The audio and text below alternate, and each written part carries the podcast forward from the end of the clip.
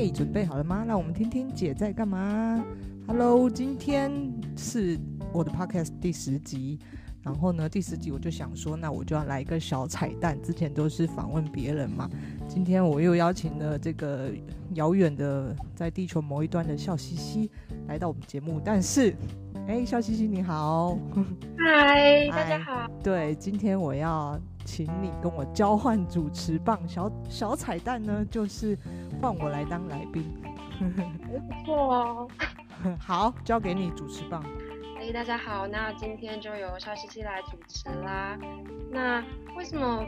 其实这这提议就是我觉得蛮好的，就是让我们就是最有秘密的 小凯蒂来介绍她。那因为上一次我们谈到，就是我出去澳洲打工度假，那其实小凯丽也有讲到说，她自己在很久以前，远古时代吗？没有，我很年轻，always twenty。好啦，就是在手手机 WiFi 还不普及的年代，他就带我去美国去打工度假。那那时候其实还比较不普遍。那我觉得他的故事也非常有趣，就是在还没有很普遍的时候，他怎么到美，怎么选择到美国去呢？那他第一为什么会觉得想要出去打工度假？嗯，我想要分享这个故事，是因为呃，我觉得我我就是一般正常台湾人眼中的就是乖乖念书，呃，什么外界的资讯都没有都没有接触，我爸妈也没有这样的，我的家庭背景关系就是呃。没有太多的外界的 information，所以一路上就只知道乖乖念书，乖乖念书。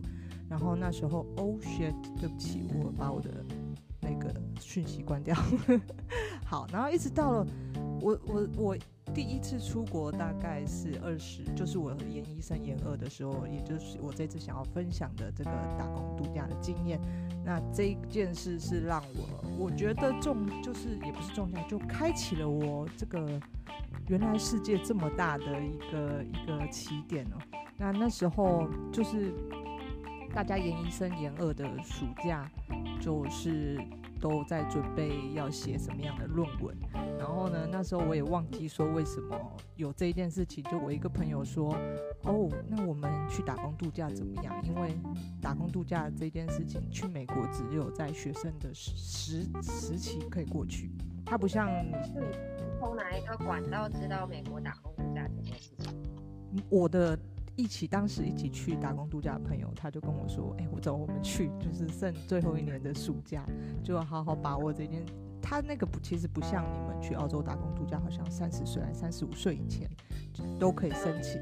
他就是只有他是一个学生，以学生签证在那边合法工作的一个一个签证就对了，所以。”我们最后一年学生的身份就是研一升研二的暑假嘛，然后我就说，我就想说，哎呀，就你知道这件消息突然就是在我的生命当中，哇，我可以我要出国了，这样子打架，所以你的朋友是跟就是你们是有一群人都同时收到这个讯息吗？没有，就是他跟我最好的，但是我们在美国吵架。好的，没有。所以你们他的资讯来源其实也就是可能网络上。对，网络上，然后他就说走吧，我们一起去。那到美国打工度假，他不像澳洲这样可以自己申请，他是需要透过代办机构的。对，嗯、然后那时候我们就坚定了这个梦想，就觉得好，我们要去这样。OK，好，嗯、所以透过代办机构，然后那时候甚至就是我的指导教授叫我不要去啊或什么的，那我觉得就我很想去。所以后来我就换指导教授，因为 因为那个指导教授在研一生研二暑假，你就必须要留在研究室里面，就是开始写你的论文的前三章嘛，想题目啊，看文献等等。那他甚至跟我说，因为我是念这个商商学的嘛，他就说你去国外打工度假，你还不如去这个，像你有提到说。再去找实习的工作，找 intern 这一些的，他就觉得这个东西对我以后业之后会比较有用。他反正他就是很看不起我要去打工度假就对了。但后来我嗯任性的 还是去了。对，当学那时候，你有觉得商学跟打工度假这件事情可以连上关系？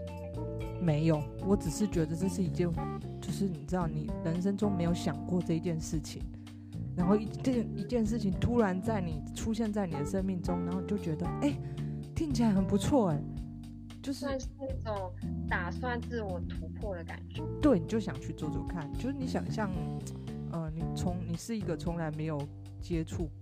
国际的东西，不知道这个地球什么样什么样子，不知道出国是什么样感觉，不知道跟呃周遭都是老外讲话是什么样的感觉，对，所以你就很兴奋的想要去，因为毕竟那时候，嗯，我说我家庭背景，我也没有那个想法说我要想要出国或什么，啊，也没有人带，就是家里的。兄弟姐妹其实就是这样乖乖念书，然后乖乖考上研究所，乖乖就业。对对，所以等于说我是我算是第一个就是这接触到啊，我们去国外看看这件事的人。对，因为你也认识，你也认识我哥，对不对？对啊。好，然后嗯，然后当时你有就是因为都研究所快要毕业，然后指导教授也提了这么重的提示。那你当时会害怕说，如果自己去了美国回来，就是真的会不一样吗？就是接下来工作的规划？我没有想那么多。其实那时候你知道，商学院的人，呃，比较重视你的学学历，对，所以我那时候也没有想那么多。什么？学历还是学学历，但经历也要跟你的工作相关的。对，然后那时候你知道，就是这是一个很世俗的想法，就是很笨的想法。不过很笨的想法，也是我，也是我后来经历过一些事情、社会经验之后，才觉得哦，以前的我真是蠢。对，就是这样。对，然后后来我还是坚持的去了美国打工度假嘛。然后这个，我说这是我第一次与外国接触的经验。那我分享这故事也是想要透过这个经验告诉大家说，没有什么不可能的，你就去尝试看。就是，嗯，我到那边之后，出发前的工作选择，那时候，呃，一般人这件事情已经已已经行之有年了嘛，就是大家都是去，呃，美国的西岸黄石公园。你你那时候要出去的时候，你身边有几个人出去打工？No，zero。对，你就你就是我自己都觉得放开，就是未来工作选择，就是想要出去看看。对对对，我就想。那在筹备这个就是出去的过程中，跟你们后来到真的到美国，你有发就觉得有什么事情特别让你感动？你觉得这呃就是整整个你们筹备从台湾，就是因为你身边都没有人有这样子。所以你要出去，你们肯定是要准备东西，包括要带多少行李，带多少，然后到你们到那边实际上要找工作。那这两个过程，我觉得它其实有很多故事可以讲。但是如果就现在你突然要讲一件事，你就想一件你觉得让你最突破的事情。我跟你说，其实，嗯，我就是这个打工度假真的跟你想的不一样。那时候找工作不是自己找。他是因为要透过这个代办机构去帮你申请工作签证，也就是说，这个代办机构机构很聪明的，就是他们已经跟美国的某些单位已经接洽好了，他们就是已经跟他们说，哦，这个单位缺了三十个名额是做什么什么什么的，这个单位缺了二十个名额是做什么什么的，所以他们就是让这个雇主他来帮你申请这个签证。好，然后那时候的几个选择，就是一个是大家耳熟能详的到黄石公园，或者是到这个美国的这个六期，不知道六期还七期的游乐园之类的工作，在西岸嘛。那大部分的人都选择去这些地方，因为比较方便，对。然后那时候第一次出现了在德州的一个工作工作职缺。就是在德州，呃，最下方靠近墨西哥的一个小小小的地方，叫做 Corpus Christi。那我跟我朋友就是天生比较反骨的人，我们就觉得太酷了，没人去过那里，我们也想要去那里。然后对我来说，那工作要面试吗？还是在台湾？要面试，要面试。对，但是这都是一个手法，他就是已经是谁来面试？到到当地去？不用，这个雇主来台湾。你是不是在台湾呢？美国的雇主飞来台湾，呃，由代办机构接待，然后安排这整个面试过程。可是你知道，这其实都是很 tricky 的，因为这个名额早就需要这些人了，他只是只是。来看看你至少基本的 Hi Hello How are you Fine Thank you 这些 可能可以讲 OK，那你就过去了，因为他去的你的性质也许就不是不是这个需要对谈如流的工作职缺，比方说你挖冰淇淋，你需要什么英文的基础，你懂那意思吗？对。对啊，所以跟你的好朋友就挑了一个你们觉得很偏僻、很很酷的地方。对，就想去那里。那你知道，对我来说，就从来没出去过。可是你念这么多书以来，你一直你其其实清楚知道自己的英文实力是怎么样。所以去之前，除了想要这个增加自己的打开眼界以外，其实最重要、最重要，我觉得我出去的目的就是我想说，诶，那我可以透过。嗯，比较少的花的成本，然后来练习提高我的英文能力，那是我第一个最主要的目的。因为笨，我这么笨的人，那时候就总觉得要练好英文，要在国外，好像一定要在国外念书，或者是花一大笔钱。对，那时候我的这么笨的想法是这样。大部分的人都这样。我不知道是什么其他人，可是我现在来看，我觉得我自己很笨啊，所以，所以就是那时候会为什么？这就是为什么那时候想要，嗯，很想要把握这个机会，因为这是唯一一个我觉得我可以用比较省的方式到国外去 long stay，然后练习我的英文。对，嗯，那所以这一前一之前这个前期的准备，大概过程包括面试啊，准备资料就半年。那终于就是确定了，我们可以去那里工作。我觉得还蛮蛮等于也把打工度假就是很挑战的找工作这一件事情，在台湾就已经完成。对，就就也不是挑战，就是其实就就是我就笨啊，浪费一笔钱给代办机构啊。你知道，在当时应该是朝美国那边，就是真的比较不容易，一直到后来澳洲，大家才很透过很多背包客对对对对对。对，所以我出去前花了我人生当中花家里最大一笔钱，就是加机票，可能到七万吧。天哪，我是败家。对，对，台币台币，对，还有啦，对学生来说很还蛮多的，但是出社会之后就觉得嗯还可以。好，那那那时候花了就觉得蛮多的，所以出去第一个目标就是想要练习英文，第二个目标你当然希望就是能够赚钱，把这个出去的钱的花费给赚回来嘛，所以这就是两个目标。那出去之前，你有感觉到有突破吗？还是其实你是觉得像是找旅行社办旅游的感觉？出去前，这些透过代办最好的就是他们会帮你办所有的事情。那你要真真的确定之后要要去的时候，你就才开始准备你的行李嘛。那那些也没什么，就是第一次出国，就是什么家当都给他带上去，也是还蛮笨的，而且笨到你说。呃，因为代办只帮你处理好找工作，还有订呃找工作以及当地的住宿，机票也是自己订嘛，所以那时候也很笨的找了旅行社，因为对我来说我没有办法想象说，哎，我要飞到这个 Corpus Christi，我该怎么飞呀？我的脑中只有 点对点直线式，我我这个衔接航班，我该怎么飞到那里？我不知道。所以最快的方式，我就是找旅行社，结果我又浪费了一笔钱。没关系，第一次经验有时候还是要给别人算一算。就是、对对对，没错没错。但后来我就会了，而且我还教别人。嗯，就变成是很很大家很感谢的那些前线的背包客。对。